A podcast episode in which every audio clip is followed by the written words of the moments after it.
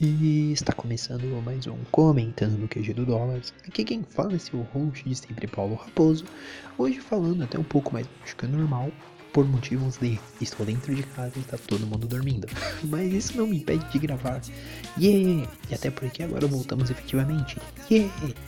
Então, antes de qualquer coisa, eu já deixo aí um muito obrigado para você que não desistiu da gente ainda. E em segundo momento, eu venho dizer que o tema de hoje ele é bem diferente do padrão. Hoje a gente vai falar um pouco sobre se o dólar tivesse sua editora. Então se acomoda e vamos lá que esse papo talvez seja um pouco mais longo. E antes de eu entrar nesse mérito de como seria se tivéssemos nossa editora, eu acho legal sempre lembrar. Se eu for somar todo o tempo de dólares, né, entre a primeira versão, que é a versão mais roots, a segunda, que é a mais recente, um pouco mais consciente nossa, a gente já tem um total de 10 anos quase. Então, se nada tivesse dado errado e tal, a gente tivesse seguido, talvez a gente já tivesse realmente com esse projeto aí mais em voga. Mas em todo caso, aqui um exercício físico de imaginação, quem sabe até algumas possíveis dicas aí para as editoras, não sei, mas enfim, vamos lá. O primeiro ponto que eu acho legal mencionar é que se, eu tivesse, se o Douglas tivesse sua editora, obviamente o trabalho seria, seria em duas vertentes. Seria numa vertente mais para incentivar né, essa parte nacional, que é o que algumas editoras, New Pop, Pokémon King já vem fazendo, JBC fez também, para incentivar os nossos autores nacionais, mas a gente também teria uma parte, obviamente, para mangás.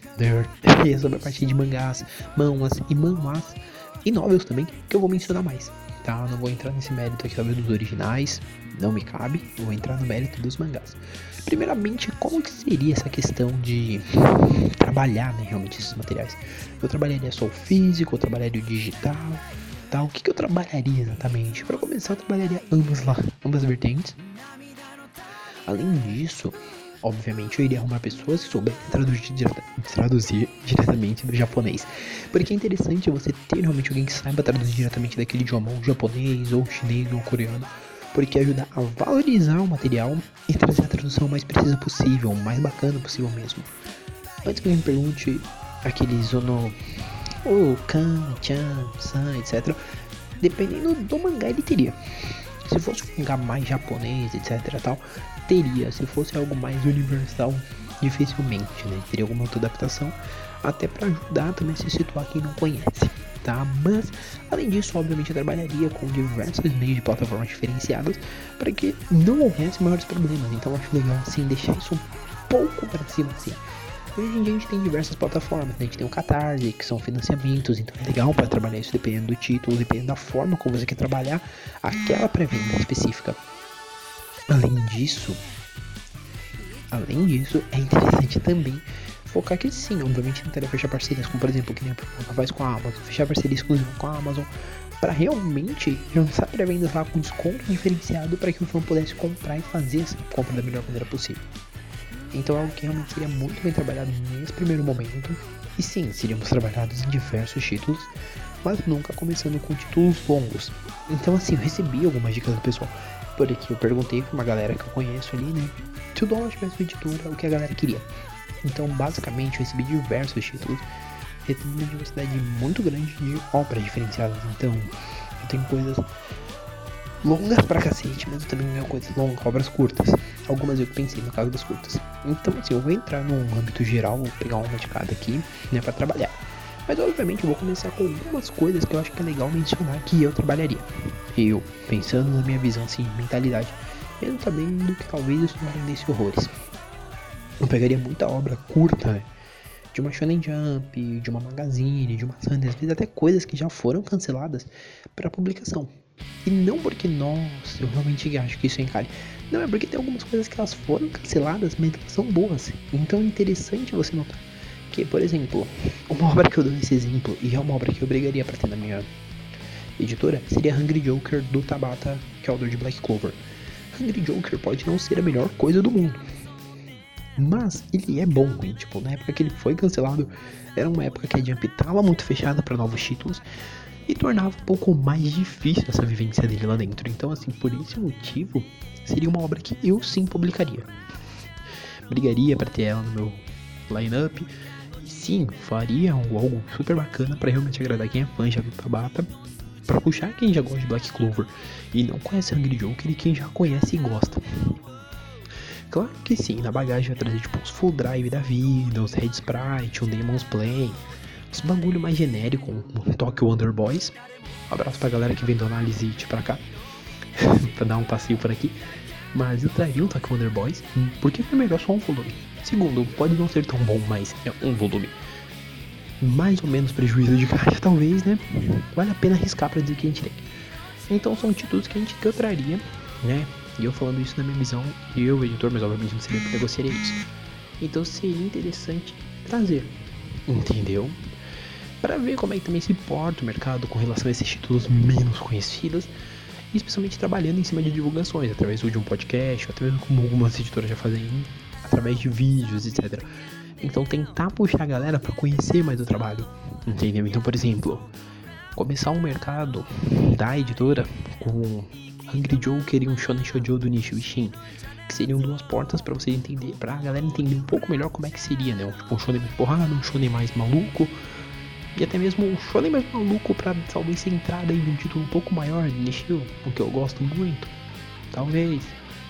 Tentar puxar uns spin-offs, né? Spin-off é aberto, fecha aspas, uma outra saga Yu-Gi-Oh! tipo um Arc 5 ou, ou um 5G, são porque são coisas menores, então são materiais que seria interessante sim trabalhar, mas sempre pensando assim, vamos trabalhar com volumes pequenos né, nesse primeiro momento.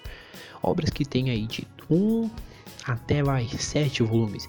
Não tem time muito para obra longa, vai pelo menos no primeiro ano de editora. Obviamente, depois do primeiro ano, a gente começaria a trabalhar com obras mais longas, então Nesse primeiro ano, talvez, ah, tenha oi. Obviamente, vão pipocar alguns yaois menores que devem negociar, obviamente, né? Também não vamos tentar atropelar negociações. Porque dependendo da obra, se vê que vai virar leilão, é mais prático no primeiro momento, aqui, se eu fosse uma editora, não trabalhar com nada que virasse leilão. Então, por exemplo, pegar um mangá mais curto. Às vezes, por exemplo, um Tem Conte, que tem oito volumes mais ou menos pegar ele, pegar coisas assim, para realmente trabalhar. Então, após isso, começar a trabalhar obras mais longas, que nem algumas sugestões que eu tenho, que é tipo Your Game, que já tem a cara dos 30. O próprio Beck, que é um mangá que até hoje nunca veio pro Brasil, seria maravilhoso trazer ele. Com mesmo com 33 volumes, porque é uma obra longa, mas é uma obra muito boa, dá pra trabalhar realmente aquela questão da divulgação dele, puxar realmente pro lado musical, entendeu? Então tentar fazer algumas coisas bem ações específicas questão marketing. Além deles, nós também, eu também né, tem algumas coisas aqui que foram sugeridas, por exemplo, o Nanato Kaoru. Antes de lançar o Nanato Kaoru, eu, por exemplo, trabalharia com obras menores, mas que também entram nessa questão do Age, até um pouco mais agressivo. Duas obras, por exemplo, que eu trabalharia, Shimatsu no Haren e Dokyo Hentai X Heroes. Porque são duas obras que elas são razoavelmente curtas, mesmo em publicação ainda, elas entram nesse ponto de forma diferente. Óbvio que eu também procuraria obras que seguem o mesmo segmento de Nanato Kaoru para publicar, porque Nanato, Ka... né, Nanato Kaoru é uma obra longa, é uma obra que inclusive tem um spin-off junto, então assim, é algo mais complicado, mais complexo de se trazer numa lapada só. Além disso, obviamente, né, na parte de Aoi fora o tempo como eu mencionei lá atrás, eu tentaria algumas outras coisas, por exemplo, Sekai de Hatsuko, se não entrasse numa briga gigantesca, que pode ser que entrasse, um Giza coisas assim para realmente tentar trabalhar com públicos específicos, né, que gostam realmente de yaoi, ou até que não gostam, mas quer conhecer alguma coisa mais diferente. Porque yaoi é um gênero que, por incrível que pareça, é muito diferente, apesar de muita gente ainda ter, ainda ter, sabemos que ainda tem aquela galera que tem aquele preconceito de achar que é tudo a mesma coisa. Não, não é, tem coisas bem diferentes e bem interessantes. E além desses, obviamente, eu também pensaria numa linha mais luxuosa. E nessa linha luxuosa, uma das primeiras coisas que eu teria era Paradise Kiss. Né? Sempre vou falar isso. Então, são títulos realmente que eu trabalharia nesse primeiro momento, mas obviamente eu tentaria trabalhar com coisas mais chinesas, coreanas. Então, por exemplo, um Noblesse, um Tales of Demon Gods, um The King's Avatar, um, um Against the Gods, um solo leveling, né? então tipo assim, são coisas que eu tentaria puxar pra cá também, porque eu sei que tem muito público, tem uma galera que adoraria ter isso físico, entendeu? E sim, tentar lançar isso da melhor maneira possível. Além disso, é sempre bom também salientar que um foco também seria trabalhar muito a questão das novels, né? e assim como trabalhar o digital. Então todo esse material que eu também conseguisse angariar para o formato digital, assim como o formato novel, quando tem, etc., seria uma boa. Então, por exemplo, Bacano, um Durarará, seriam coisas que eu tentaria puxar também. Então, assim, justamente para criar essa atmosfera, criar um ambiente onde a galera realmente quisesse ler mais e incentivasse Ah, mas e o preço? Obviamente sempre tentaria fazer faixas diferenciadas, não ia ficar também só no formato de papel. Então, poxa, isso aqui dá pra fazer num off-white que é um pouquinho melhor. Não é tão bom quanto o Lux Green. Ou um off-white. Até o piso, dependendo do título, usaria, porque você sempre tem que pensar também na questão econômica. Não adianta você fazer um título de tudo Lux Screen, ou tudo off-white, ou tudo. Ou tudo offset, ou tudo, sei lá, pollen, ou tudo LWC, Avena whatever. Juntar esses títulos tudo, fazer tudo num só papel, num formato. Sendo que às vezes é mais prático você testar diversos formatos, de testar diversos papéis. E tentar tornar isso mais barato, através de uma pré-venda, de um catarse, né? Ah, o título já é meu, a licença já é minha, eu vou publicar. Só que vamos jogar no catarse ali, no. Tanto faz, né? Tá... Que não é tudo ou nada. Tá flexível. Porque é uma pré-venda. Você tá organizando uma pré-venda pra galera ir lá e comprar. Ao mesmo tempo você também tem uma pré-venda na Amazon que, ou seja, o público que prefere Catarse vai no Catarse e vai comprar no Catarse com a premiação do Catarse. O público que prefere Amazon vai comprar na Amazon daquele jeito, entendeu? Óbvio que sim, sempre tentando trabalhar da melhor maneira possível isso, sempre tentando ver se no comum acordo você não conseguiria. Então seriam coisas simples, mas ao mesmo tempo tentaria fazer de uma forma que realmente funcionasse. Então assim, nossa, eu vou lançar esse título. Juntava eu, uma galera, se não juntava o pessoal que entende mais daquilo, falava um pouco, fazia aquele merchanzinho, né, através de um podcast, né, para comentar um pouco mais com vocês. E até mesmo mostrava como que tava o processo de produção, passo a passo, ó, a tradução tá ficando assim e tal. Entrevistava as pessoas que cuidavam daquele momento para mostrar realmente como está o processo e realmente deixar aquela interação, deixar o público ver como está saindo.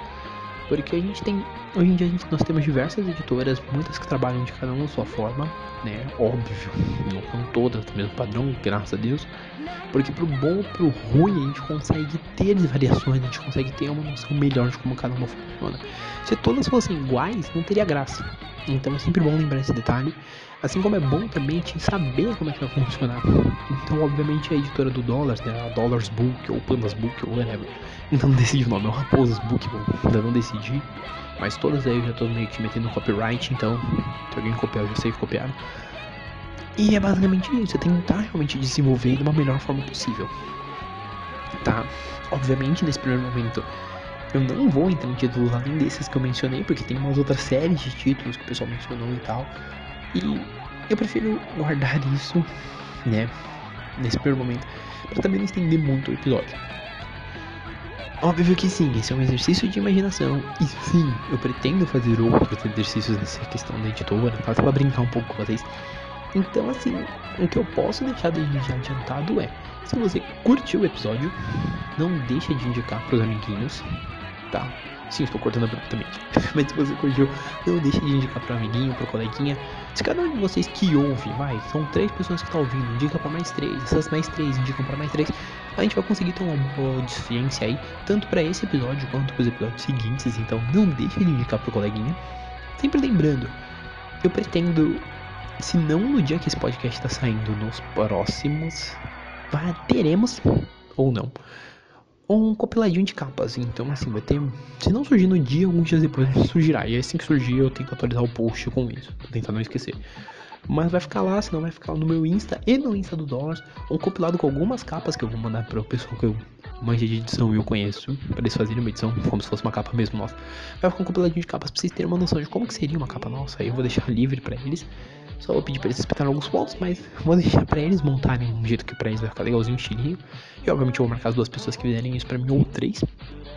Mas vai estar lá, assim como também, né, aqui embaixo vai estar todas as redes sociais do, do Dollars, né, Facebook, Twitter, Instagram. Apesar de todas serem arroba DollarCash, eu sempre deixo aqui embaixo para vocês conferirem. E dessa vez eu vou começar a fazer algo diferente. Eu vou deixar aqui embaixo também mais duas coisas. A primeira delas é o meu Insta pessoal, se você quiser bater um papo comigo. Entrar no meu Insta, me adiciona, manda uma DM, conversamos. E eu também vou deixar aqui o meu clipping, que é basicamente minhas andanças por aí. Então, às vezes você olha e fala, Paulo, aqui tá sumido. Às vezes eu tô em algum outro lugar. Às vezes eu tô na, no Bagulho Sinistros, às vezes eu tô na Light Então, assim, dá uma olhada lá embaixo. Às vezes você vai olhar assim e fala, putz, ele tá dando lá. Ele fez uma análise lá da Square desse mês. Vai lá dar uma lida também. É um site bem legal e ainda vou falar de toque depois com vocês. Mas enfim, tá aqui embaixo nas redes sociais. Sempre lembrando, talvez você não esteja ouvindo isso pelo pelo site. Você talvez esteja ouvindo isso pelo Spotify, pelo Google Podcasts ou pela própria Apple Podcasts. Isso é porque nós estamos nesses locais também. Então você pode ir lá, dar uma passeada. Se você vê a gente por lá, não deixe de vir dar um page view, você tá vendo pelo site. Adiciona a gente nesses feeds. Que você consegue não perder o episódio quando sai. E a ideia do comentando é que ele sempre saia com uma periodicidade razoável. Eu ainda não vou contar pra vocês qual é. Vocês vão começar a perceber, aí quando vocês perceberem eu já contei. Mas enfim. Além disso, nós também temos o nosso e-mail para contato, que é o contato@dollarcast.com.br. Não deixa de mandar seu e-mail com dúvida, sugestão, até mesmo com algum pedido, tá bom? Então, gente, é isso. Um abraço e nós fomos.